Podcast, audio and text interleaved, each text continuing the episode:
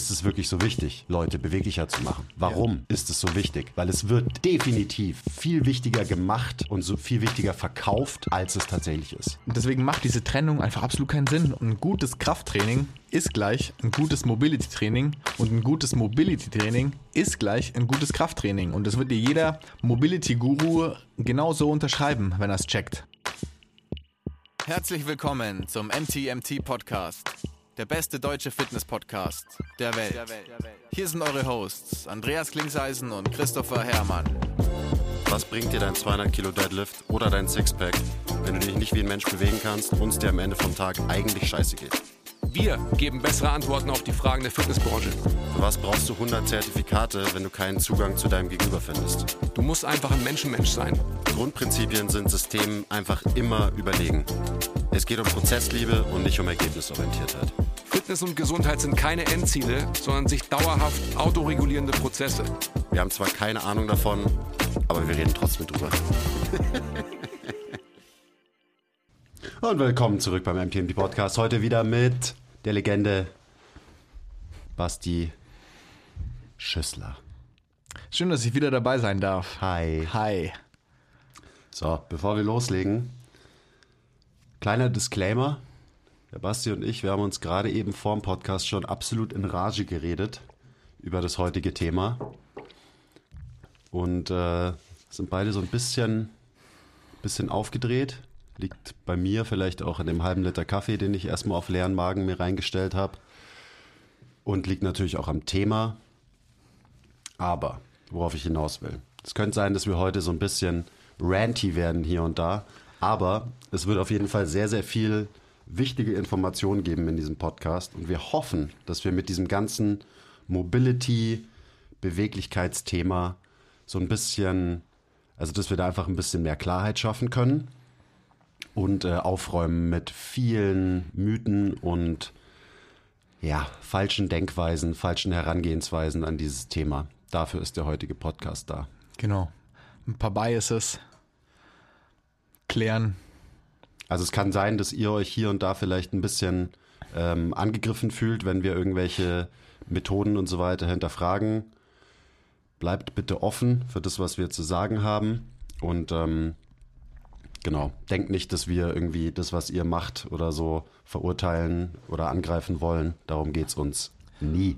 Genau. Uns geht es darum, dass wir äh, ja, das Verständnis einfach auf ein besseres Level bringen. Jeder darf immer alles machen. So, das sagen wir gar nicht. Und jeder kann das machen, was er oder sie für richtig hält.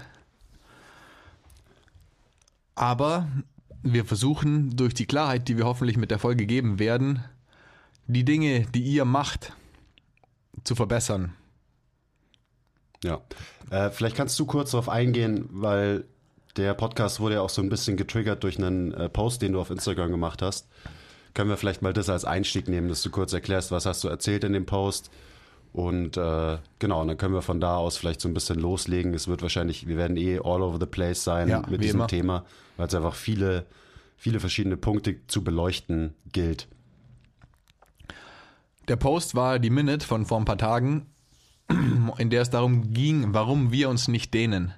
Und natürlich war das ein bisschen provokant und auch vor allem der Titel natürlich ein bisschen hart. Ich finde es eigentlich, sorry, dass ich schon jetzt schon unterbreche, ich finde es eigentlich null provokant, weil wir, du hast einfach nur gesagt, wir dehnen uns nicht, wir dehnen auch, wir machen auch keine Stretches mit unseren Kunden. Ähm, und das ist halt Fakt. Ja. Und äh, dann hast du ganz kurz und knapp erklärt, warum das halt so ist. Genau. Ich weiß nicht wirklich, was daran. Es wird nur provokant dadurch, äh, dass Leute eben denken, denen wäre XY wichtig und so weiter und so weiter. Ja, ja das stimmt. Das kommt dann eher durch die Interpretation Ganz genau. der Aussagen, die ich da in der halben Minute getroffen habe. Ich habe eigentlich nur gesagt, dass wir uns nicht dehnen, weil wir in dem Training, das wir machen, uns über Range of Motions bewegen, die uns reichen, was die Anforderungen an unsere Beweglichkeit ähm, angeht. Und wir bewegen uns über die, ich sage jetzt einfach mal volle Range of Motion, die wir an unsere Gelenke ähm, stellen. Ähm, und wir loaden die dann da und die geloadete Range of Motion reicht uns als Reiz, um uns gut zu bewegen. So. Okay. Weswegen wir kein extra Den-Programm brauchen. Und wir auch glauben, dass es niemand braucht, wenn man gut trainiert. Genau, also wir machen halt ein gutes Krafttraining mit den Leuten und ähm, ja, das ist natürlich dann auch wieder die Frage, was bedeutet dann ein gutes Krafttraining? Und natürlich gibt es große Unterschiede, also du kannst so trainieren oder so trainieren, aber wenn du halt sinnvoll trainierst, was bestimmt auch viele nicht tun, unbedingt, ähm, dann sind so Interventionen wie eben passives Dehnen, weil es ging ja wirklich um Stretching. Ja. Also halt so das, was man sich unter Dehnen vorstellt. So ich setze mich auf den Boden, mache eine Vorbeuge oder irgendwie gehe in so einen Spagat und dann hänge ich da ein bisschen ab oder ich mache einen Couch-Stretch, um meinen Hüftbeuger angeblich zu dehnen oder ich, genau, halt so diese klassischen äh, Stretches, die immer noch sehr, sehr viel gemacht werden. Was ja auch nicht heißt, gleich, äh, ich muss mich so zurückhalten, dass ich jetzt nicht einfach in das Mikrofon reinred und wie ein Wasserfall über alles auf einmal red, was ich ja gerne mache. Was ja auch nicht heißt, dass so ein Couch-Stretch, den du abends vielleicht auf deiner Couch machst, anstatt auf ihr rumzulungern, wenn du irgendwas anschaust, negativ ist. Überhaupt nicht. Also do it von mir aus. Ähm, Gerade wenn du vor deiner auf deiner Couch sitzt und dir irgendwas anschaust oder was liest oder was weiß ich, ist es ja keine Zeitverschwendung, dich in eine andere Position zu bringen.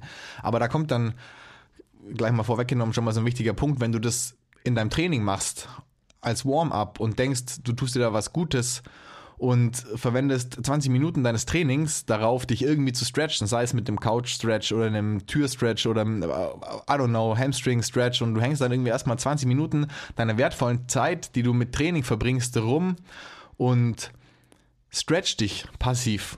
Und dann würde ich sagen, kannst du deine Zeit sinnvoller nutzen. Ja, das ist, glaube ich, ein, ein Punkt, zu dem werden wir jetzt in dem Podcast immer wieder zurückkommen, weil Zeit ein verdammt wichtiges Gut ist. Und gerade im Training, also oder generell Bewegung, als Menschheit bewegen wir uns viel zu wenig.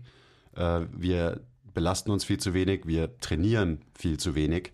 Und das liegt natürlich auch auf, meistens daran, dass es für Leute keine große Priorität hat und dementsprechend ist das Zeitbudget für Bewegung generell gesprochen bei den meisten Leuten sehr gering. Und das führt alleine schon dazu, dass man wahrscheinlich diese Zeit möglichst sinnvoll investieren sollte, weil das ist einfach die Realität. Ähm, uns ist klar, dass den Podcast sehr viele Trainer, Coaches und so weiter hören, die sehr, sehr viel Zeit auf Training und Bewegung verwenden, weil es für sie eine hohe Priorität ist. Aber uns muss klar sein, wir sind, ähm, wir sind da die Ausnahme. Gesehen, äh, ebenso global gesehen, betrachtet über eine ganze Population. Ähm, und ja, gerade wenn man als Personal Trainer zum Beispiel arbeitet, dann weiß man ja, okay, der Mensch kommt zwei Stunden die Woche zu mir und abgesehen von diesen zwei Stunden, in denen ich ihn trainieren kann, wird der Mensch wahrscheinlich verdammt wenig eben Training, Bewegung oder Mobility Work machen. Ja. Und das ist verdammt wichtig, weil unsere Aufgabe als Trainer ist es, den Leuten die bestmögliche Dienstleistung zu bieten und ihnen für das viele Geld, was sie dann durchaus auch zahlen für eine Personal Training Session, ähm, dass es auch wirklich was wert ist und dementsprechend soll da effektiv trainiert werden. Und diese Zeit muss gut genutzt werden.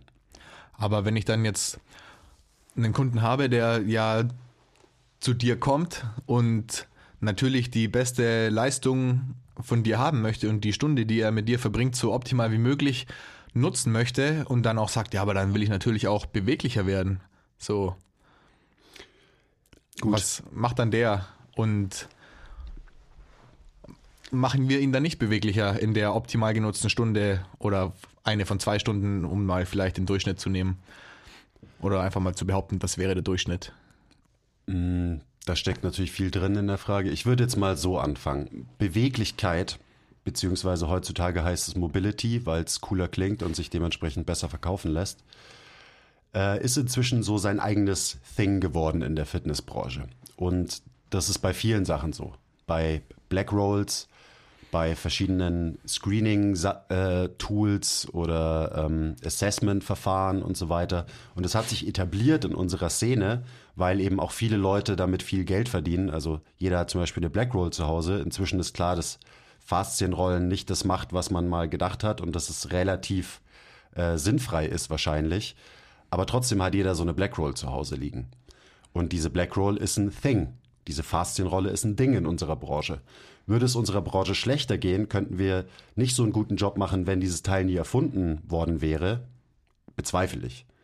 Weil das Wichtigste, was Leute machen müssen, um eben ja, allgemein gesünder zu sein, ist erstmal stärker werden, widerstandsfähiger werden, anpassungsfähig sein, ähm, Muskeln aufbauen. Also eben so diese Qualitäten, die man mit einem guten Krafttraining erreicht und erreichen will, diese Anpassungen, das sind nach wie vor meiner Meinung nach die wichtigsten. Leute stärker machen, Muskeln aufbauen und Leute auch mental resilienter machen durch eben ein schweres Training. Das sind Qualitäten, die sind wirklich wichtig, weil die haben definitiv positive Auswirkungen auf die Leute. Und die Leute einfach nur beweglicher machen, ist zwar inzwischen so anscheinend auch eins der Hauptziele von Krafttraining, aber ich würde mal von vornherein in Frage stellen, ist es wirklich so wichtig, Leute beweglicher zu machen? Warum ja. ist es so wichtig? Weil es wird definitiv viel wichtiger gemacht und so viel wichtiger verkauft, als es tatsächlich ist. Und da, da fängt schon mal an, und da sind wir schon so ein bisschen bei der, der Wurzel von vielen Missverständnissen, wenn es um Beweglichkeit geht. Da auch wieder. Wären wir so viel schlechter in unserer Arbeit, wenn Mobility nie so ein Thing geworden wäre, wo halt inzwischen viele Leute mit Workshops, Büchern, Ausbildungen, bla bla bla bla bla halt viel Geld verdienen. Ich glaube ja. nicht. Ja, und du hast gerade die Widerstandsfähigkeit oder Resilienz erwähnt, die körperlich und geistig wahrscheinlich das Wichtigste ist, wenn man die Benefits von Training so sieht, egal ob es jetzt Kraft, Ausdauer, Mobility, keine Ahnung, Koordination, was gibt es noch auf, für Skills, ist auch egal, die Widerstehens, Widerstehens, die Widerstandsfähigkeit, die steht ja über allem und ist ja auch ganz nah irgendwie an Gesundheit, weil Gesundheit, wir reden immer von Gesundheit, Optik und Leistung, aber die Gesundheit steht für mich ähm, so ein bisschen über allem, weil wenn du nicht gesund bist, ist der Rest eigentlich egal und das heißt, alles spielt so ein bisschen zum Thema Gesundheit rein und umgekehrt und da steht eben diese Resilienz ganz, ganz, ganz weit oben und das ist immer die, immer der, immer die Quintessenz von allem, was die Leute wollen. Und die Leute wollen natürlich, wollen sie irgendwie beweglicher werden, weil sie denken, dass es gut für sie ist, weil sie denken, genau, dass irgendwelche denken, Probleme, dass. die sie haben, egal ob es jetzt irgendwie Sprunggelenk, Schulter hier mit toter Nackenwehe, was weiß ich, so, ja, da hat irgendwer gesagt, ja, du musst beweglicher werden und so. Und sie wollen ja beweglicher werden, aber die anderen Dinge, die du gerade gesagt hast, mit Muskel aufbauen, ähm, keine Ahnung, fitter werden, ausdauernder werden, das wollen sie ja auch. Und wenn man dann so in die Waagschale wirft, so, was will man mehr, da ist dann schon wieder, ja, hm, so, also ich will schon beweglicher werden, aber, und dann kommt natürlich auch drauf an, wen du fragst, so, dann fragst du den Bro, der will natürlich einen dicken Bizeps haben, aber Schulterprobleme hat er trotzdem keinen Bock drauf und denkt dann irgendwie Mobility-Sachen vor seinem Bizeps-Training zu machen, und um das ganz plakativ mal zu sagen. Oder ich hätte gern lange, schlanke Muskeln und oder will einfach nur fitter werden, will ähm, gut aussehen und einen Marathon laufen in einem halben Jahr oder so. Man muss einfach wissen, was man will. So. Richtig.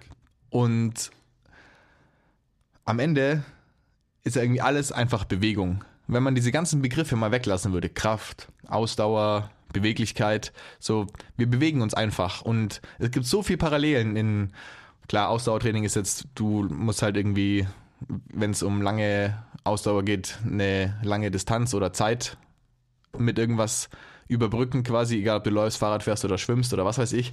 Aber Bewegungen im Krafttraining, Bewegungen im Beweglichkeitstraining sind so ähnlich und am Ende will man einfach eine Bewegung können. So, sei es jetzt eine Kniebeuge oder sei es dein Arm über Kopf heben. Und da gibt es so ähnliche Methoden, die man dann sowohl in Mobility-Training als auch in Krafttraining abdeckt, dass das am Ende alles das Gleiche ist. Shoutout Tony Bimseisen, als ich hier bei MTMT angefangen habe, und habe ich auch in der Minute kurz erwähnt, alles ist alles. Und das ist so eine Sache, wenn man die irgendwie versteht, auch wenn sie irgendwie so einfach klingt und dann so kompliziert am Ende ist, alles ist alles. Und deswegen macht diese Trennung einfach absolut keinen Sinn. Und Das sind nur irgendwelche Lager, die, wie du schon sagst, kapitalistische Gründe haben oder weil man irgendwas verkaufen will oder weil man halt irgendwie aus einem Lager kommt, in dem man sich wohlfühlt, weil man noch nicht offen genug ist, um die anderen Sachen auch anzugehen. Und so entsteht dann zum Beispiel halt sowas wie dieser Begriff Mobility Training. Und äh, eben alleine damit habe ich halt ein Problem, eben aus den Gründen, die du gerade genannt hast, weil da wird schon wieder, da wird schon wieder Sachen, werden schon wieder auseinanderklamüsert, Ja. die eigentlich zusammengehören. Und das ist ja auch so, es geht auch in die Richtung Neurotraining und so weiter. Eben alles ist alles. Und wenn ich mich bewege in der Kniebeuge, dann passiert das einfach. So, mein Nervensystem steuert die Bewegung mehr oder weniger.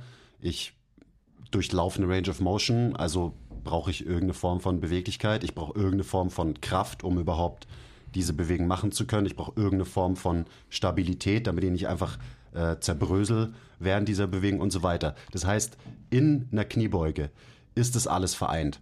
Und deswegen macht es relativ wenig Sinn, das dann immer alles voneinander zu trennen. Und deswegen ist ja auch Krafttraining ganz objektiv betrachtet, also wirklich komplett un unemotional objektiv betrachtet, das Beste, was Menschen für ihre Gesundheit machen können, weil es so viele Dinge vereint. Wenn du ein gutes Krafttraining hast, wirst du ausdauernder, du wirst beweglicher, du wirst stärker, du wirst stabiler. So, das passiert alles, wenn du eben gut trainierst. Das ist dann ja auch nur ganz kurz auch nur eine Definitionssache. Wir nennen das so Krafttraining. Am Ende ist es vielleicht einfach Training, weil in unserem Krafttraining Bewegung unter Last. Genau, setzen wir natürlich auch Mobility-Reize, wenn man Mobility als Range of Motion einnehmen und dann unter Kraft und Koordination zu kontrollieren versteht, was eine ganz wichtige Definition ist. Und das vielleicht so ein wichtiger ähm, Take-out, wollte ich gerade schon sagen, ein wichtiges Takeaway aus dieser Folge ist einfach so, ähm, die Art zu denken zu lernen und jetzt nicht unbedingt irgendwie zu lernen, okay, so werde ich in Mobility besser, so werde ich in Ausdauer besser, so werde ich in Kraft besser, sondern einfach so das, das Verstehen, wie man die Dinge andenkt. Ja, also Ein Takeaway aus der Folge vielleicht. globales Verständnis für eben, Ja. wie funktionieren wir, wie funktioniert unser Bewegungsapparat und so weiter. Und Prinzipien versus Methoden. So, Genau. ja, weiter geht's. Ähm, gut, wir werden, äh, ich habe ja auch gefragt, so was sind eure Fragen zu dem Thema? Und die meisten Fragen sind, okay, wann soll ich mein Mobility-Training machen? Was sind die besten Methoden für mein Mobility-Training? Wie werde ich am besten beweglicher und so weiter? Und das sind die ersten Fragen, die gestellt werden. Und bevor ich überhaupt auf so, so eine Frage antworte, muss ich die Frage stellen, warum willst du beweglicher werden? Für was willst du beweglicher werden? Und wenn du da keine gute Antro Antwort drauf hast, dann kannst du dir alle Fragen nach Methoden und Timing und was auch immer kannst du dir sparen.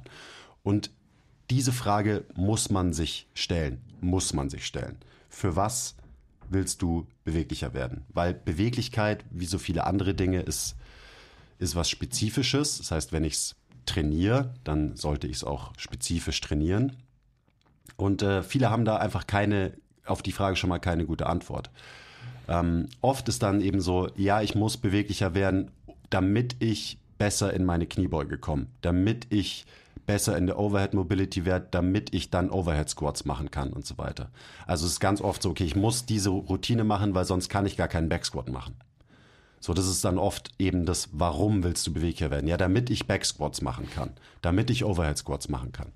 Dann bin ich leider immer noch ein Wichser und frag, ja, aber warum musst du überhaupt Backsquats machen oder Overhead Squats?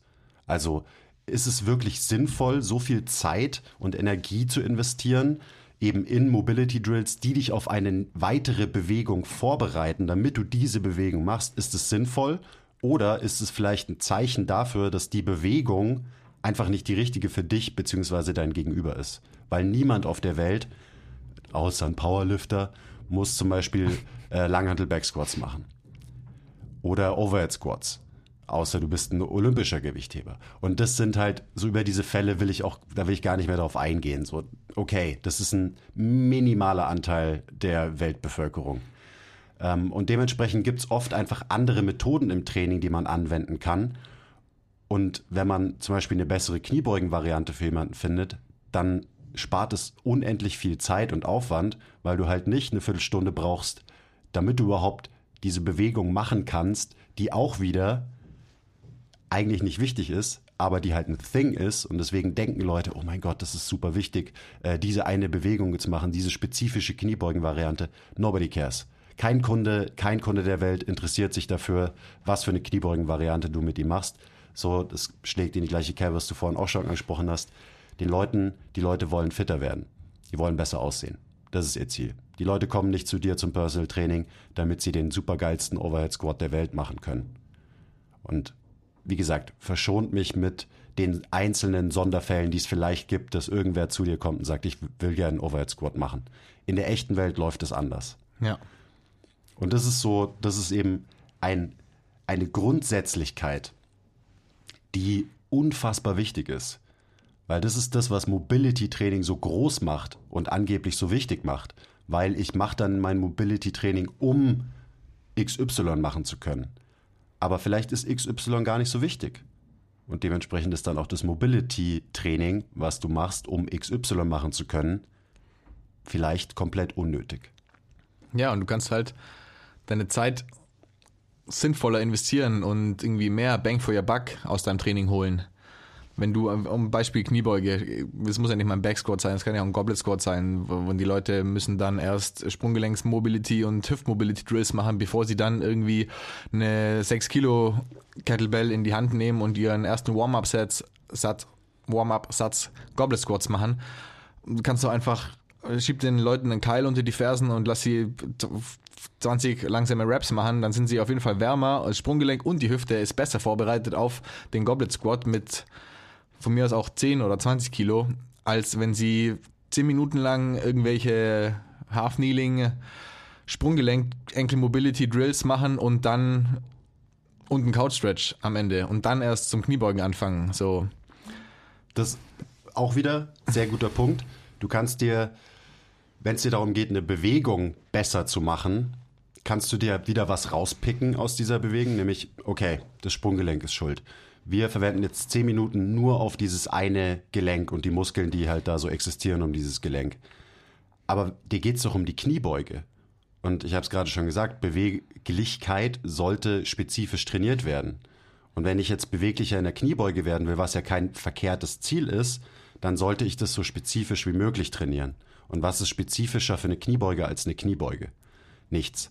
Also, vielleicht macht es deutlich mehr Sinn, dieses Gesamtsystem zu challengen in seiner Beweglichkeit, nämlich zum Beispiel mit pausierten Kniebeugen in der tiefen Position, mit einer Kniebeuge, die wirklich über deine volle Range of Motion geht. Vielleicht ist es deutlich sinnvoller, als sich ein Gelenk rauszupicken, die Schuld diesem Gelenk zuzuschieben und zu sagen, okay, wir müssen jetzt dieses eine Gelenk mobilisieren, damit du dann in der globalen Bewegung besser wirst. Natürlich funktioniert es oft und kann auch funktionieren. Wie gesagt, wir sagen nicht, dass es nicht so ist, aber es gibt wahrscheinlich andere Methoden, die deutlich besser sind. Ja, vor allem bei den Leuten, über die wir gerade reden, ist ja, selbst wenn das Sprunggelenk aus irgendwelchen Gründen eingeschränkt sein sollte, sind die Gründe ja meistens nicht irgendwie das Sprunggelenk an sich, sondern da geht die Kette hoch, jetzt beim Sprunggelenk nicht so weit nach unten, aber ähm, da gibt es so viele Sachen, die man mit beeinflussen muss und die man einfach besser beeinflussen kann mit anderen Dingen als ein isolierter Sprunggelenksdrill. Und wenn man die Zeit hat, dann, wie gesagt, spricht ja auch gar nichts dagegen, sich jeden Tag in der Woche jedem Gelenk in seinem Körper explizit zu widmen und das mag schon gut sein für die Gelenkgesundheit. Aber who the fuck hat diese Zeit? So. Richtig, wieder Welcome to the real world. Ja. Und das ist, also das sagen wir immer wieder und es ist einfach wichtig, dass man sich klar wird, wir existieren in so einer kleinen Bubble. Also wir sind diese 1%, wir sind die Freaks, die viel Zeit auf Training verwenden. Und das sind wir. Und dementsprechend entwickeln wir halt einen gewissen Bias. Und das ist so ein Problem, anknüpfend an das, was ich gerade gesagt habe. Wir Trainer übertragen sehr gerne und sehr oft unseren Bias auf unsere Kunden. Und weil wir verliebt sind in die Langhantel oder in spezielle Bewegungen wie Back Squats oder Overhead Squats, sagen wir dann, okay, du bist mein Kunde, du musst es auch machen, weil ich finde es super geil. Und äh, da muss man objektiv bleiben als Trainer und man darf nicht seinen eigenen Bias auf seine, auf seine Leute übertragen. Weil das führt dann eben oft dazu, dass das Training nicht mehr optimal ist von deinem Gegenüber. Und wie gesagt, als Trainer ist es unsere Aufgabe, unsere Mission, das Training so optimal wie möglich zu gestalten. Und äh, dementsprechend auch dieser ganze, wenn für dich Mobility super wichtig ist, weil du einfach aus was für Gründen auch immer eine große Range of Motion in allen deinen Gelenken haben willst, dann ist es völlig fein und völlig cool.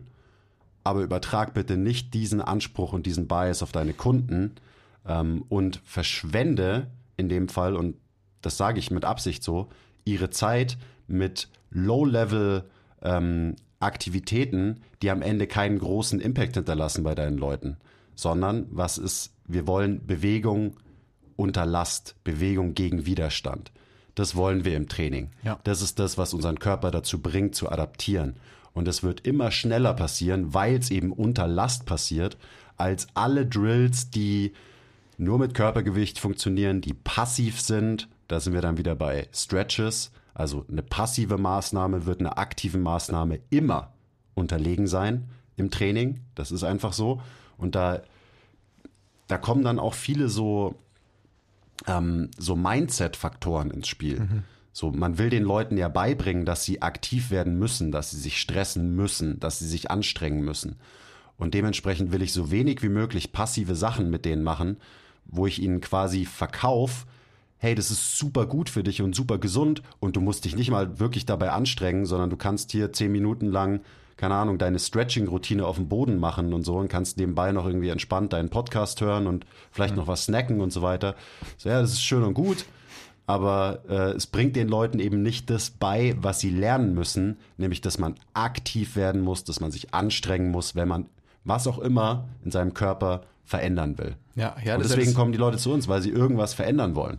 Ja, voll. Ich meine, das ist so einer der wichtigsten Punkte auch nach, in der Reha. Also klar, einmal durchs Training und die Leute quasi fit für ihren Alltag machen und so und, und widerstandsfähig, womit wir wieder bei Resilienz wären, aber auch in der Reha, wenn die Leute irgendeine Verletzung hatten und dann so, wenn man das Ganze so angeht und sagt, oh ja, du hattest jetzt gerade, keine Ahnung, Rücken, lass mal erstmal lieber einen Monat nur ein bisschen stretchen, ein bisschen schauen, wie sich alles so verhält und so, weil du musst noch vorsichtig sein. So, oh mein Gott, nein, prügelt es denen doch bitte nicht in ihr Gehirn rein, dass sie vorsichtig sein sollen. Dass sie zerbrechliche Wesen Das ist, sind. das ist das Schlimmste, was man machen kann. Die Leute müssen wieder das Erste, was sie oder eins der ersten Dinge, die sie lernen müssen, ist, dass sie im Kopf wieder widerstandsfähiger werden und auf ihren Körper vertrauen und sagen, hey, okay, ich hatte jetzt gerade irgendwie Rücken oder was weiß ich, aber sie müssen so schnell es geht wieder lernen, ihrem Körper zu vertrauen. Und wodurch macht man das? Indem man sie sich bewegen lässt, indem man sie gerade die Bewegungen machen lässt, in denen sie Angst haben und ihnen die so zeigt,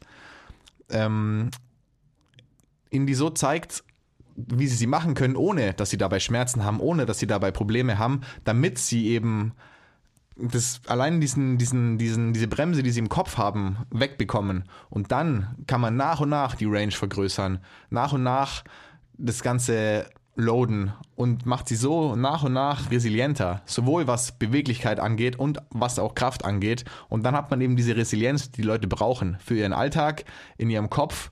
Und ganz egal eigentlich auch, ob es dann ein Autonormalverbraucher ist oder ein Leistungssportler, weil die müssen am Ende auch einfach resilient für ihren Sport sein. So, und klar, die haben dann ein bisschen andere Anforderungen als ähm, ein Average Joe oder als, als du und ich auch. Keine Ahnung. So, dann hast du vielleicht einen olympischen Gewichtheber, der ein fucking 100 bis 200 oder was war jetzt neulich Weltrekord 260, ach, keine Ahnung, oder was überhaupt neue Welt, ist ja auch egal. Ähm, die müssen dann halt da resilient sein. Und das ist natürlich n gleich 1, eine super, super kleine Prozentzahl der Menschen, die das können müssen. So, aber es ist am Ende einfach immer diese Resilienz, das Vertrauen in den eigenen Körper und das, was man braucht, kontrollieren zu können. Also für mich ist Resilienz der, der Outcome, die, ähm, die Fähigkeit, den Skill, den man erstmal entwickeln muss, ist Selbstwirksamkeit bei den Leuten. Ähm, dass, sie, dass ihnen klar ist, dass sie selbst die Kontrolle haben über sich und ihr Leben und ihren Körper und so weiter und so weiter. Und äh, Selbstwirksamkeit entwickelst du halt, indem du Sachen machst und siehst, dass diese Sachen dich voranbringen. So Ja. entwickelst du Selbstwirksamkeit. Und dann kannst du eben darauf aufbauend langer, längerfristig diese Resilienz entwickeln. Ähm, und dazu muss man immer aktiv werden. Und dazu gibt es keine ähm, eben unanstrengenden, passiven äh, Methoden, äh, die werden keine Selbstwirksamkeit bei den Leuten entwickeln. Gut. Ähm, Du hast, du hast es gerade so ein bisschen in deinem, es sind ja immer nur so abwechselnde Rants gerade, in deinem Mini-Rant gerade gesagt, so, ja, was sind denn die, was sind denn die Anforderungen? Und das ist auch ein Punkt, auf den ich noch eingehen will. Ähm, was sind denn die Anforderungen für normale Leute in der heutigen Zeit, in unserer heutigen Gesellschaft? Die Anforderungen, also ich sage jetzt mal auf einem Bewegungslevel, sind unfassbar gering heutzutage. Und deswegen kannst du mir von vornherein schon mal nicht erzählen, von wegen hier Functional Training und so weiter, dass irgendwer mehr Sprunggelenksbeweglichkeit für seinen Alltag braucht zum Beispiel. Oder mehr, was weiß ich, Beweglichkeit. Weil der Alltag von den Leuten sieht halt meistens so aus, ja okay, sitzen, mal von A nach B gehen, dann wieder ein bisschen sitzen. Äh, keine Ahnung, vielleicht gehe ich mal irgendwie ein bisschen Sport machen und spiele mal ein bisschen Tennis am Wochenende oder vielleicht äh, bewege ich mich mal mit meinen Kids und renne mal ein bisschen rum und so weiter. Aber das war's dann. Also wir stellen einfach keine großen Anforderungen an unseren Körper und vor allem beweglichkeitstechnisch sind die Anforderungen sehr, sehr gering heutzutage. Dementsprechend ist die Frage, wie wichtig ist es wirklich, diese Qualität hochzubringen für das Leben von Menschen, für die täglichen Anforderungen, die das Leben an uns stellt. Und das ist vielleicht traurig, also es ist traurig, dass es so ist, aber auch wieder, welcome to the real world, es ist einfach so, Beweglichkeit, äh, da stellt das Leben keine großen Anforderungen an uns. Und dementsprechend ist die Priorität von einfach nur einer reinen Erhöhung von Beweglichkeit wahrscheinlich nicht so hoch. Und da sind wir wieder am Anfang, andere Qualitäten sind deutlich wichtiger, weil die halt einfach alles mit beeinflussen. Also mehr Muskelmasse, weniger Körperfett zum Beispiel wird dich langfristig einfach gesünder machen, wird dich widerstandsfähiger machen gegen, also senkt dein Risiko für ja so ziemlich alle Zivilisationskrankheiten, die wir so kennen und so weiter und so weiter. Ja. Also es ist eine Frage von Priorität. Ähm, und da sind wir dann auch gleich wieder bei, die, bei diesem Zeitfaktor. Ja, voll. Und ich meine, wenn du diese reden. Dinge, wenn du diese Dinge gut verfolgst oder wenn du quasi diese Dinge versuchst gut zu erreichen mit einem guten Training, dann wirst du dadurch natürlich auch beweglicher, als wenn du das nicht machst. Also wenn du nur am Schreibtisch sitzt oder im Bett liegst oder ab und zu mal mit deinen Kids draußen spielst. So.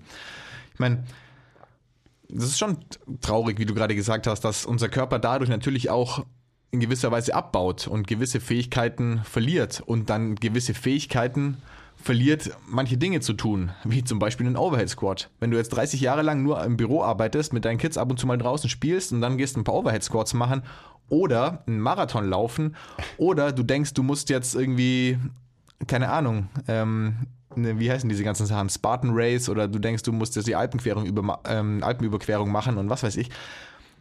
Und das entscheidest du dann von heute auf morgen und das Einzige, was du dafür machst, ist dann, du setzt dich aufs Fahrrad oder du gehst laufen oder so und kriegst dann Probleme und dann sagt dir irgendjemand, oh ja, dein Sprunggelenk ist nicht beweglich genug, deswegen hast du jetzt Probleme im Knöchel und so, dann ist das nicht die Ursache dafür, dass du da irgendwie Probleme hast, sondern die Ursache ist, dass du auf 30 Jahre nichts tun Vollgas mit einer Belastung reingegangen ist, die eigentlich für deinen kompletten Körper überfordernd ist. Ja. Und das erste Weak Link, das dann bei dir vielleicht ähm, crackt, ist dein Sprunggelenk. So, was jetzt aber natürlich dran lag, dass da vielleicht ein bisschen Beweglichkeit in Anführungszeichen gefehlt hat, aber einfach dein kompletter Körper war nicht bereit, über die Alpen zu laufen oder zu schwimmen. Genau, weil dein Körper sich über 30 Jahre lang angepasst hat an eben dein Leben, an die Anforderungen, die du an deinen Körper gestellt hast.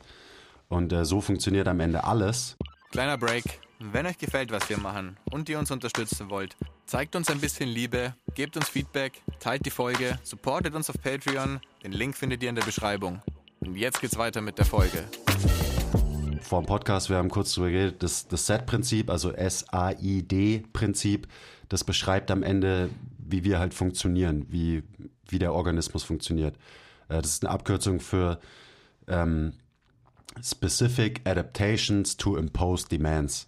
Das heißt einfach nur, dass wir uns immer an unsere, ähm, dass unser Körper sich quasi anpasst an die Anforderungen, die wir an ihn stellen.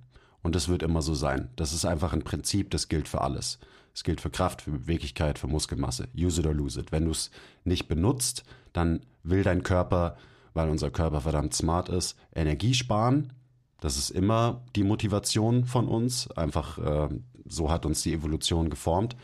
Ähm, und das bedeutet eben, dass man Wenn man Muskeln nicht benutzt, dann wird man diese Muskeln äh, abbauen, weil das ist teures Gewebe, wenn man so will. Wenn man Beweglichkeit nicht benutzt, dann wird der Körper über Zeit Range of Motion verlieren, ähm, weil er eben dann effizient in den Ranges bleibt, die du benutzt. Aber Ranges, die du nie einnimmst, die wird dein Körper aufgeben über Zeit. Das ist einfach das, wie das funktioniert. Und das ist, geht dann auch gleich in die Richtung, dass es immer spezifisch sein muss. Weil eben Adaptionen passieren spezifisch. Deswegen steckt im Set-Prinzip Specific drin. Ähm, wo wollte ich jetzt hin mit dem Rand? Weiß nicht genau, aber ich kann dich halt fragen, aber dann, wenn es so ist, dass ich dann ja in meinen Gelenken eingeschränkt bin über die Inaktivität, so muss ich dann nicht mein Sprunggelenk mobilisieren, um da die Range wieder zu verbessern. Wenn das wichtig ist, dann kann ich das machen. Aber dann ist auch wieder die Frage eben, ist es wirklich wichtig? Ja. Ähm, wenn es dich daran hindert, dass du was nicht machen kannst, was du unbedingt machen willst, dann ist es ein, ein gutes Tool. Aber mir fallen sehr, sehr wenig Sachen ein im normalen Voll. Alltagsleben von Menschen, wo man irgendwie viel Sprunggelenksbeweglichkeit braucht. Und generell ist es natürlich so, dass wenn du mehr aktive Range of Motion in Gelenken hast, wenn du mehr Bewegungsoptionen hast, dann ist es definitiv was Gutes. So, dann ist die Chance schon mal höher, dass deine Gelenke gesund bleiben. Ähm, aber das funktioniert natürlich auch nur mit genug Bewegung, weil wenn du eben nur dein Mobility-Training machst, aber dich nicht genug bewegst, dann ist es deinem, deinen Gelenken auch scheißegal. Ja. Gelenke ernähren sich durch Bewegung. Und natürlich so theoretisch macht es Sinn, dass wenn du größere Range of Motion in dem Gelenk hast und dieses Gelenk regelmäßig durch diese große Range of Motion bewegst, ähm, dann ist die Chance auch größer, dass dieses Gelenk gesund bleibt. Ja, aber ähm, auch wieder, wir müssen mit den normalen Menschen eben arbeiten, die wir vor uns haben. Und jetzt mal gehen wir mal so ein bisschen zur, zur Praxis vielleicht, sonst äh, verlieren wir uns in, äh, unseren, in unseren Rants. Ja. Für die allermeisten, die anfangen zu trainieren, ist es als aller, aller, allererstes mal wichtig, dass sie kompetent werden in den Ranges of Motion, die sie bereits haben. Weil jeder hat, irgendwie, hat Range of Motion in Bewegungen in einzelnen Gelenken. Das ist erstmal das Wichtigste, dass du kompetent wirst in diesen Ranges of Motion, dass du Stabilität und Kontrolle lernst in den Ranges, die du schon hast. Ähm, weil das ist dann nämlich auch die Basis, um mehr Range of Motion zu bekommen über Zeit. So, dein Nervensystem wird mehr Range of Motion freigeben, erst dann, wenn die bereits vorhandene Range of Motion, wenn die schon mal in Check ist. Und dann kannst du von da aus weitergehen. Und das ist auch so, ich meine, wir reden die ganze Zeit von einem guten Krafttraining. Was ist ein gutes Krafttraining? Ja, ganz, jetzt auf, bezogen auf Beweglichkeit, eins über die volle Range of Motion, bezogen auf die jeweilige Bewegung. Das heißt, ich schaue, hey, wie tief kannst du beugen? Und wenn ich weiß, okay, du kannst so tief beugen, dann ist meine Aufgabe als Coach dafür zu sorgen, dass jede Wiederholung so tief ist, wie es dieser Mensch kann. Weil dann wirst du auf gar keinen Fall unbeweglicher durch das Training, sondern dann wirst du über Zeit beweglicher. Spezifisch auf diese Bewegung bezogen. Da sind wir wieder beim Set-Prinzip. Ja. Wenn ich immer tiefe Kniebeugen mache, immer und immer wieder, dann werde ich spezifisch in dieser Bewegung beweglicher über Zeit, weil ich einfach meinem Körper diese Range of Motion regelmäßig abverlange. Dann passen wir uns dran an. Dann kann ich über Zeit tiefer beugen.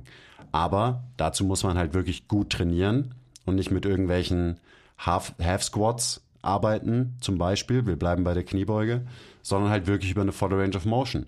Und wenn ich diesen Bereich dann noch belade und dafür sorge, dass die Menschen kompetent werden, eben in dieser Range of Motion, die sie haben, dann ist es erstmal das Wichtigste, weil es die Basis dafür legt, dass überhaupt jemand beweglicher werden kann, langfristig gesehen. Ja. Und das ist oft so, okay, jemand kommt zu mir, okay, fuck, wir müssen nicht erstmal beweglicher machen. Nee, nee, nee, nee, nee. Wir müssen erstmal dafür sorgen, dass der Mensch halbwegs seinen Körper im Raum kontrollieren kann während Bewegungen. Da kommt dann eben auch so Position Dictates Function ins Spiel, ähm, dass man den Leuten beibringt, was ist eine, eine gute Position, was ist ein guter Ausgangspunkt für Bewegungen. So, das sind, das sind alles erstmal Basics. Und dann eben ein Zuwachs an Range of Motion in was auch immer für eine Bewegung ist dann eine Ableitung davon. Ja, und da sind wir dann auch wieder an dem Punkt, dass ein gutes Krafttraining ist gleich ein gutes Mobility-Training und ein gutes Mobility-Training ist gleich ein gutes Krafttraining. Und das wird dir jeder Mobility-Guru genauso unterschreiben, wenn er es checkt. So, ähm, Shoutout Moving Monkey, der vor ein paar Wochen hier war und im Podcast quasi was ähnliches gesagt hat, so dass ähm, man irgendwann ab einem gewissen Punkt in einem guten Mobility Training auch einfach Load ins Spiel bringen muss, um das Ganze noch weiter zu verbessern. Und dann sind wir wiederum beim Krafttraining, weil was ist denn so der Unterschied? Also es ist halt einfach eine gute Bewegung, die man loadet. Beziehungsweise eine Bewegung, die man lernen möchte oder können, können möchte, muss man ab einem gewissen Punkt loaden, damit man noch besser in ihr wird. Und noch widerstandsfähiger, um das dann aus dem FF ohne Load zu können, zum Beispiel. Deswegen die Ranges, die man hat, wie du gerade schon gesagt hast, erstmal kontrollieren lernen, loaden und dann geht man weiter. Und so kann man das ewig weiter. Und dann wird man für immer irgendwie eine Aufgabe haben und für immer irgendwie besser werden. Wie gesagt, das muss ich am Stuhl liegen, glaube ich, vom Andi. Am Ende ist alles immer das Gleiche. Ja. Alles ist alles. Und diese, die Trennung, was immer, was ja immer weitergeht. Also dann ist jetzt eben der neue Trend ist, ja, okay, wir gucken uns jetzt nur das Nervensystem an und so weiter. Mhm. Ähm, das ist, das ist nicht zielführend einfach, sondern die Sachen, wo wir wissen, dass sie funktionieren, die Sachen besser machen und da über Zeit weniger falsch liegen. Das sollte unser Ziel sein. Und äh, das ist auch wieder halt anwendbar auf alle Fragen, die man sich so stellt in diesem ganzen Trainingsgame. Ja.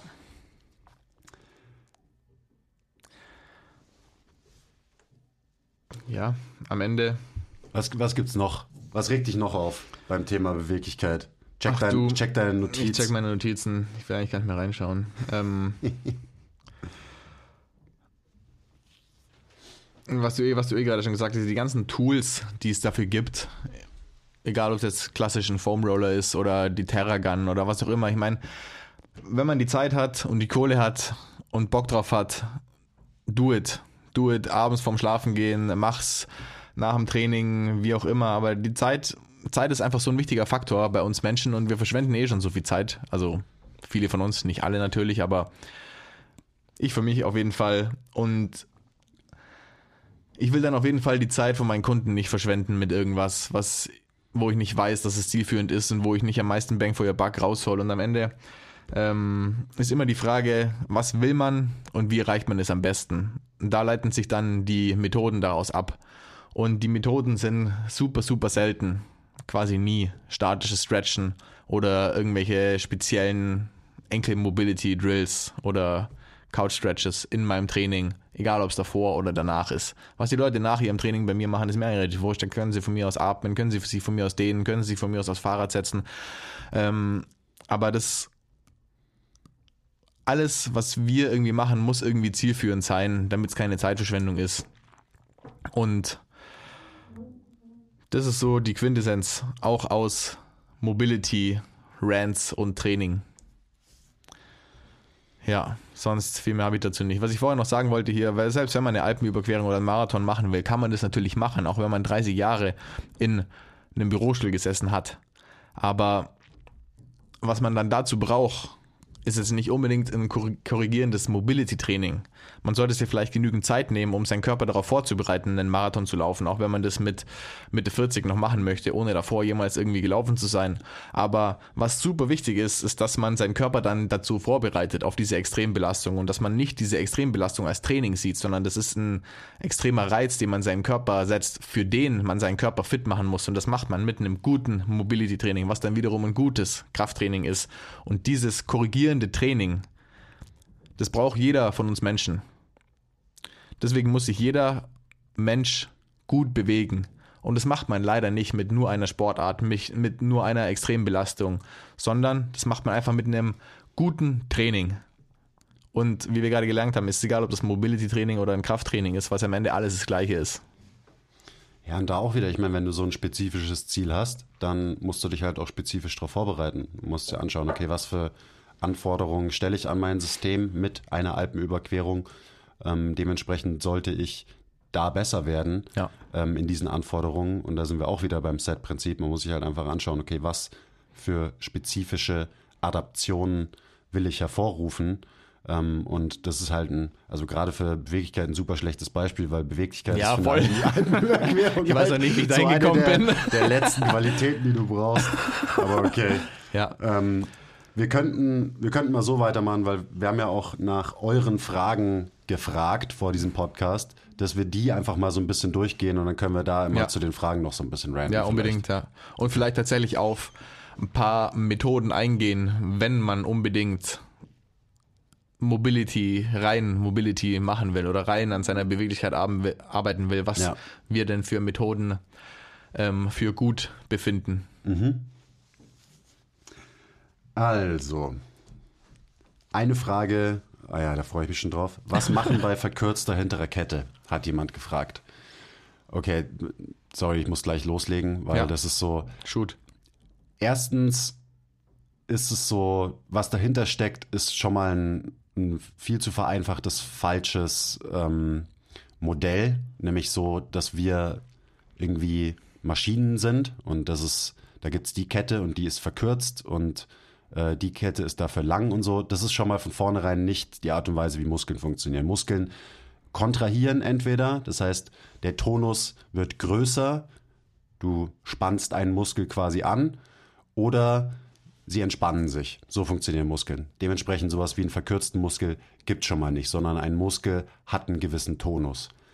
Jetzt ist die Frage, okay, meine hintere Kette hat einen gewisseren, gewissen Tonus. Warum ist es so?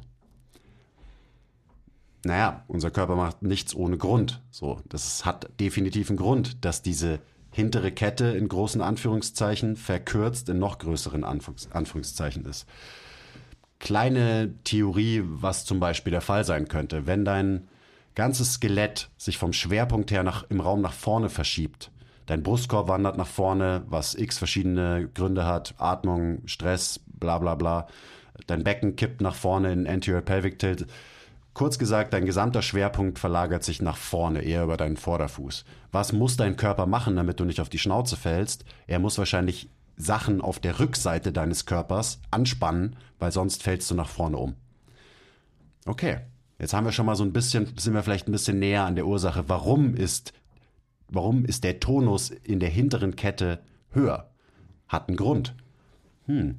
Wenn es jetzt wichtig ist, dass ich den Tonus da rausnehme, auch eine Frage, ist es überhaupt wichtig?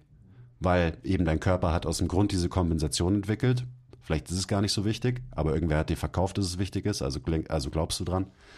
Ähm, da muss ich vielleicht mich um meine Position kümmern, die ganze Statik quasi von meinem Skelett. Weil wenn ich den Körperschwerpunkt wieder ein bisschen nach hinten bringe, nehme ich zum Beispiel mal meine Rippen schließ, mein Becken so aus diesem extremen Anterior Pelvic Tilt ein bisschen rausbekommen und so weiter, dann müssen diese Muskeln nicht mehr diesen Tonus erzeugen, weil du nicht mehr Gefahr läufst, die ganze Zeit nach vorne umzufallen. Und das ist ganz grob äh, auch was Position Dictates Function bedeutet. Die Position von deinem Skelett im Raum bedingt, dass bestimmte Muskeln einfach Sachen machen müssen. So, warum ist dein Nacken verspannt? Weil dein Kopf vielleicht zu weit vorne im Raum steht und damit der nicht, keine Ahnung, nach unten kippt, beziehungsweise du auch immer noch deine Augenlinie halten kannst, müssen halt gewisse Muskeln deinen Kopf da halten und so weiter und so weiter. So, das hat immer einen Grund und die meisten Stretching, Mobility, Modalitäten setzen eben nicht an der Ursache an, sondern behandeln dann irgendein Symptom, wie zum Beispiel meine Hemmys sind tight. Ja, aber warum sind die tight? Und dann kann ich entweder mich auf das Symptom konzentrieren, auf einen einzelnen Muskel und an den rumzerren und rumdehnen und denken, ich mache da irgendwas Gutes.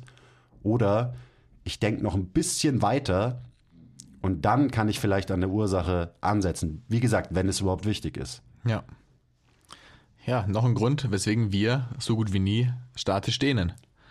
Weil uns ein Haufen andere Tools einfallen, die unserer Meinung nach näher an die Ursache kommen und mehr Benefit haben, als statisch auf irgendwas drauf zu stretchen, wo man eigentlich ja, also manchmal vielleicht nicht weiß, weswegen man es macht und manchmal vielleicht sogar weiß, dass wenn man es macht, das Ganze noch verschlimmert.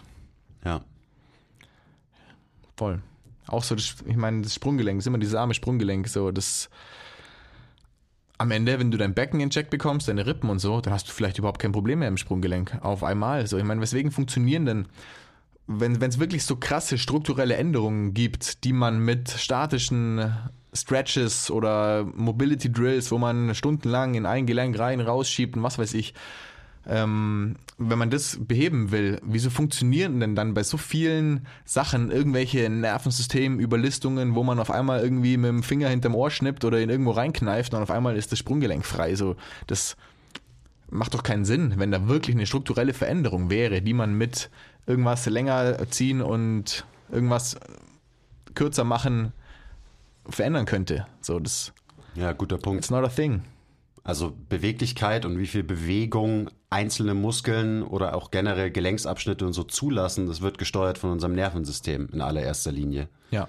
Und äh, klar spielt da auch die passive Struktur eine Rolle, aber eine untergeordnete, weil halt unser, unser Hirn ist halt King, wenn es darum geht. Ja. Und das ist auch so, also keine Ahnung, warum, wenn du einen Spagat haben äh, können willst, warum auch immer, so natürlich kannst du dann dich in diese Position begeben und da einfach super viel Zeit verbringen, weil dann greift wieder ähm, das Set-Prinzip und du wirst besser in diesem Stretch und irgendwann kannst du deine Beine so weit öffnen, dass du im Spagat bist, zum Beispiel. Wobei du das wahrscheinlich mit rein statischem Stretchen auch nicht erreichen wirst.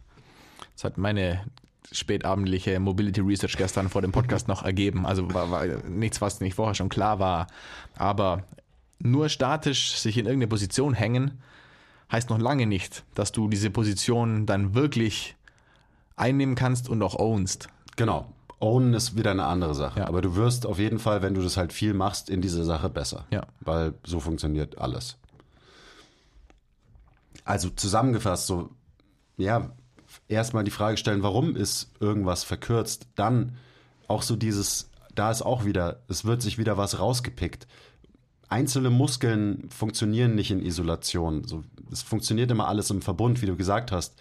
Wenn ein Sprunggelenk vielleicht in seiner Beweglichkeit eingeschränkt ist, dann bringt es vielleicht was, sich Becken- und Brustkorbposition anzuschauen, weil äh, das natürlich beeinflusst, wie viele Bewegungsoptionen in deinem Sprunggelenk vorhanden sind und so weiter. Also es ist immer so dieses, am Ende geht es um, unseren, um unser gesamtes System und alles muss zusammenarbeiten, damit alles gut funktioniert. Und da sind wir dann auch wieder bei, hey, vielleicht ist das Beste, Beste einfach unser gesamtes System zu bewegen, nämlich mit RDLs, Kniebeugen, Ausfallschritten, Split Squats und so weiter und so weiter. Und wenn man das gut macht, auf eine gute Art und Weise, dann wird sich alles auch verbessern. Und dann muss man sich nicht immer einzelne Muskeln, einzelne Gelenke anschauen, ähm, weil das ist natürlich sinnvoll, weil es Sachen für uns vereinfacht und verständlicher macht, aber es ist nicht die Art und Weise, wie unser Körper funktioniert. Und Ja. das sind halt einfach Fakten. So, das ist, so funktioniert es halt einfach nicht.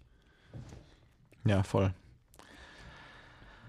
Ach ja, dieses Mobility Schmobility ist halt einfach, Schmobility, hüpft da nicht auf irgendwelche Trends auf. Ist halt, irgendwie hat's Mobility geschafft, sehr, sehr trendy zu werden in den letzten zehn Jahren vielleicht, weiß nicht, Ja. vielleicht auch schon länger.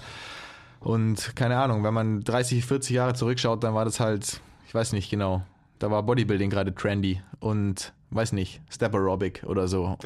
und am Ende ist unser menschlicher Körper so gemacht, dass er sich über gewisse Ranges bewegen kann, bewegen sollte und in manchen Positionen eben so weit gehen kann und in anderen nicht und so. Es ist ja alles irgendwie durch die Evolution vorgegeben. Gangzyklus, Atemzyklus, was weiß ich. Und wir müssen gewisse Dinge natürlich können. Also natürlich muss das Hüftgelenk so und so weit in Flexion gehen können und in Extension und was weiß ich. Aber immer integriert in komplette systemische Bewegung, wenn man so will. Was ja auch irgendwie Functional Training mal versucht hat abzubilden und so. Und dann wurde das trendy und wurde ausgeschlachtet. Und wir müssen einfach unseren Körper so bewegen, wie er gemacht ist oder wofür er gemacht ist, um ihn gesund zu halten. Und wenn wir das irgendwann mal verloren haben, diese Ranges, in denen wir uns eigentlich mal gut bewegen konnten, hier das klassische Beispiel auch immer, ja, also wenn man kleine Kinder im Sandkasten anschaut, dann hocken die immer erst sogar stundenlang und können da unten sitzen. Warum kann man es mit 50 auf einmal nicht mehr, wenn man es ewig nicht gemacht hat? Herzlichen Glückwunsch. Genau deswegen, weil du es ewig nicht gemacht hast. Und wenn du dann versuchst, es Und weil schnell... dein Kopf vielleicht nicht mehr äh, ein Drittel deines Körpergewichts Ja. ausmacht und deine Biomechanik und Statik einfach eine komplett andere ist als die von einem Kleinkind. Also das ist ja, Ja. eh, das sind so Argumente, die, wenn man einmal ganz kurz drauf schaut, dann ist es so, oh ja, das macht Sinn. Ja. Aber sobald man sich mal kurz damit beschäftigt und mehr als 20 Sekunden drüber nachdenkt, merkt man, was das halt für Bullshit-Argumente sind. Ja.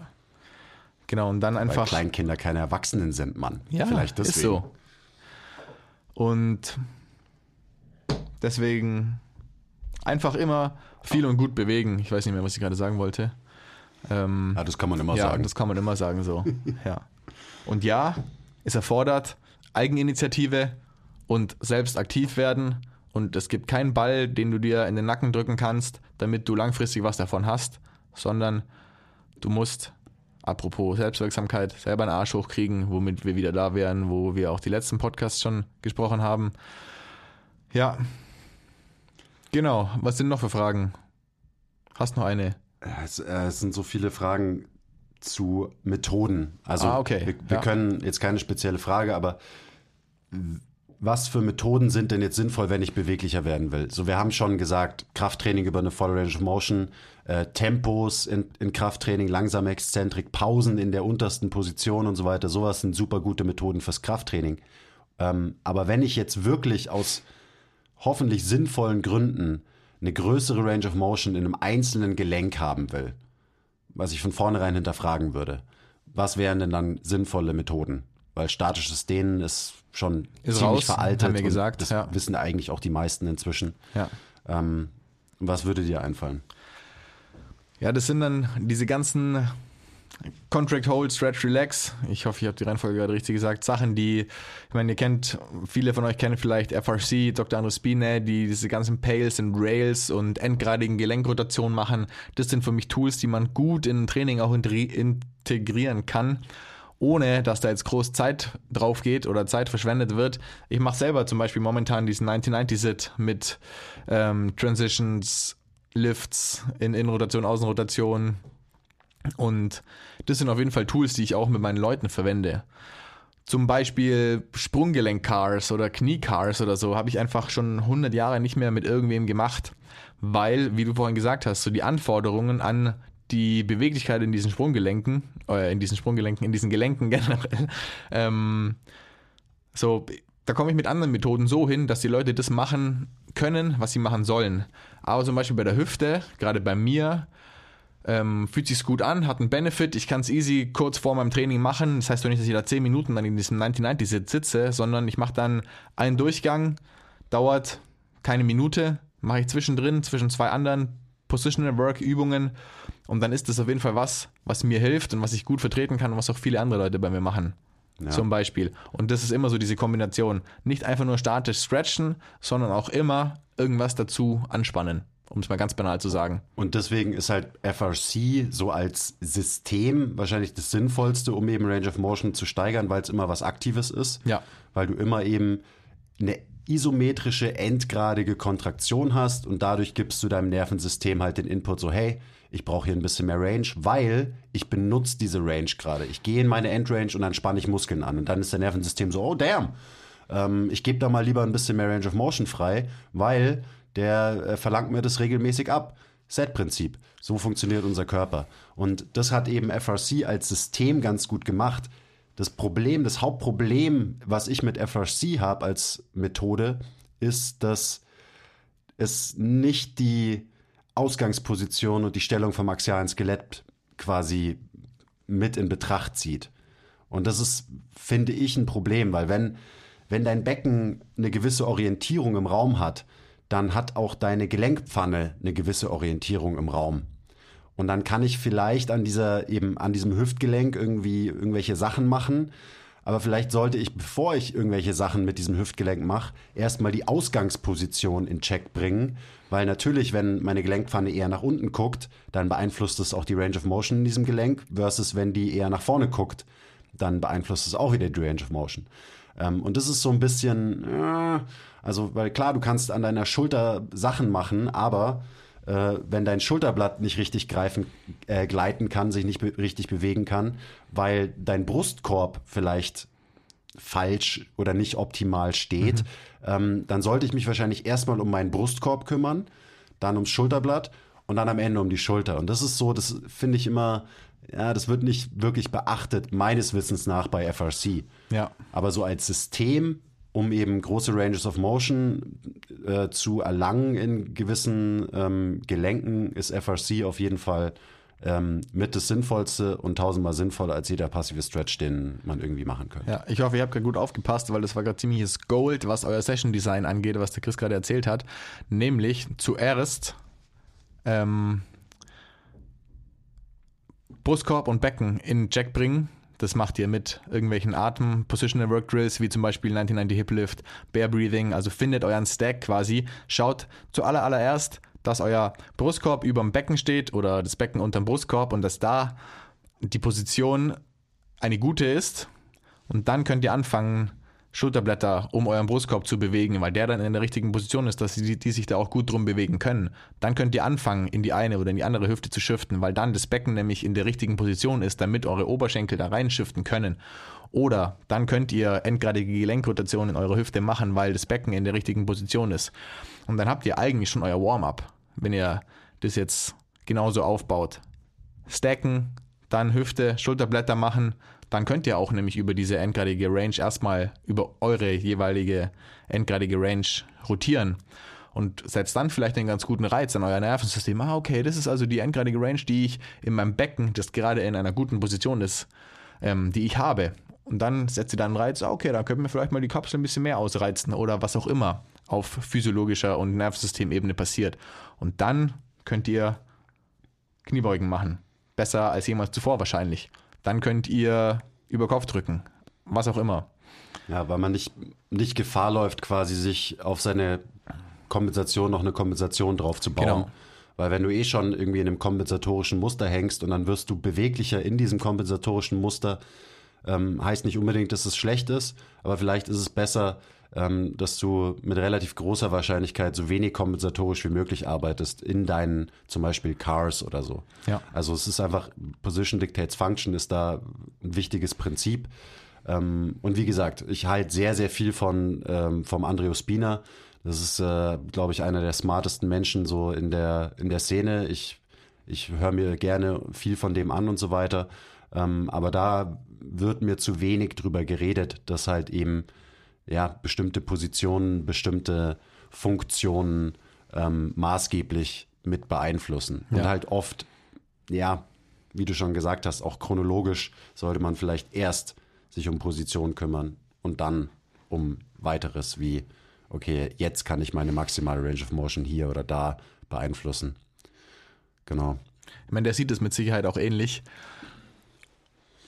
Nur, dass eben auch viele Leute, die ihm quasi folgen oder seine Sachen anwenden, das natürlich nicht in seine Aussagen reininterpretieren können, beziehungsweise auch ganz gerne mal einfach andere Sachen in Aussagen reininterpretieren, womit wir auch wieder bei dem Thema von dem Post von vorhin waren und so weiter. Ich meine, das ist ja super wichtig, in, zum Beispiel bei diesen 1990 Transitions, Specken und den Brustkorb absolut in Check zu halten und die Range nur aus den Strukturen zu nehmen, um die es eben geht und nicht in der Hüfte oder im Brustkorb auszuweichen oder was weiß ich so.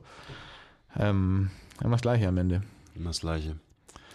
Ja, ich meine, es gibt noch viele Fragen, aber auf die meisten habe ich ehrlich gesagt gar keinen Bock, weil wir die ja, und auch viele haben wir hoffentlich schon, jetzt auch schon. Genau, die hat man, also wenn man äh, das Transferdenken hat, ja. dann kann man sich die Antworten auf die Fragen aus den ganzen Rants rausziehen, die wir jetzt so abgelassen haben.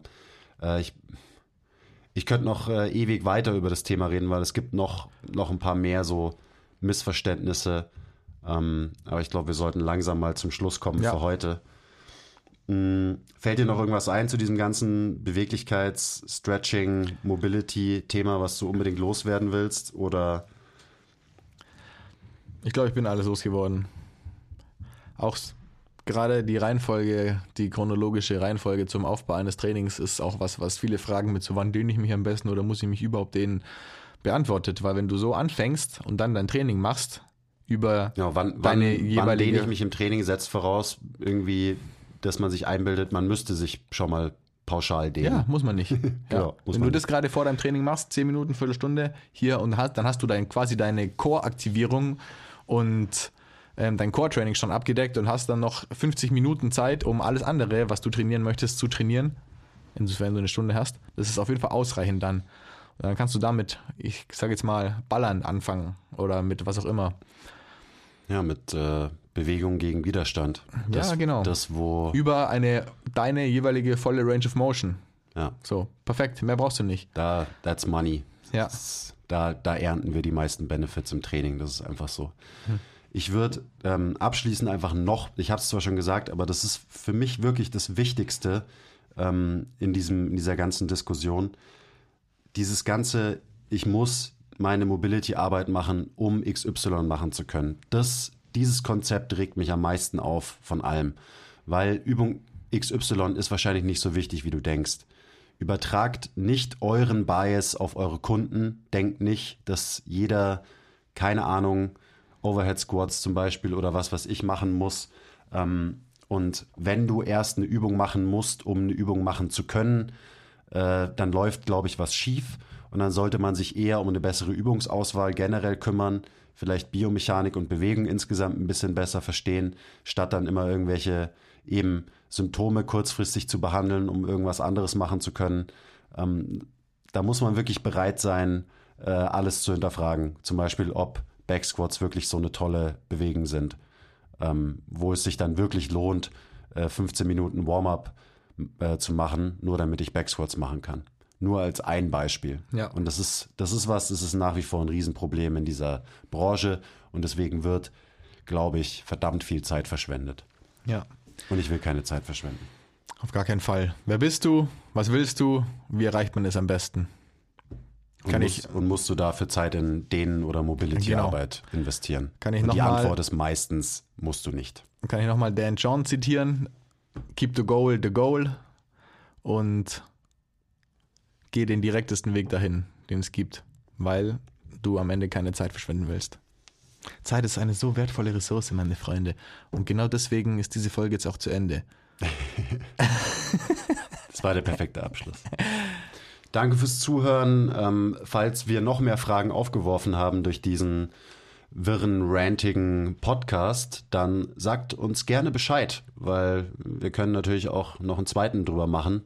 Ähm, und ja, es ist ein sehr, sehr weitläufiges Thema und wir haben viele Sachen jetzt noch gar nicht angesprochen, noch gar nicht abgedeckt. Keine Ahnung, vielleicht machen wir mal eine zweite Folge. Sagt Bescheid, ob ihr Bock habt. Und auch bei Fragen gilt das SAT-Prinzip übrigens.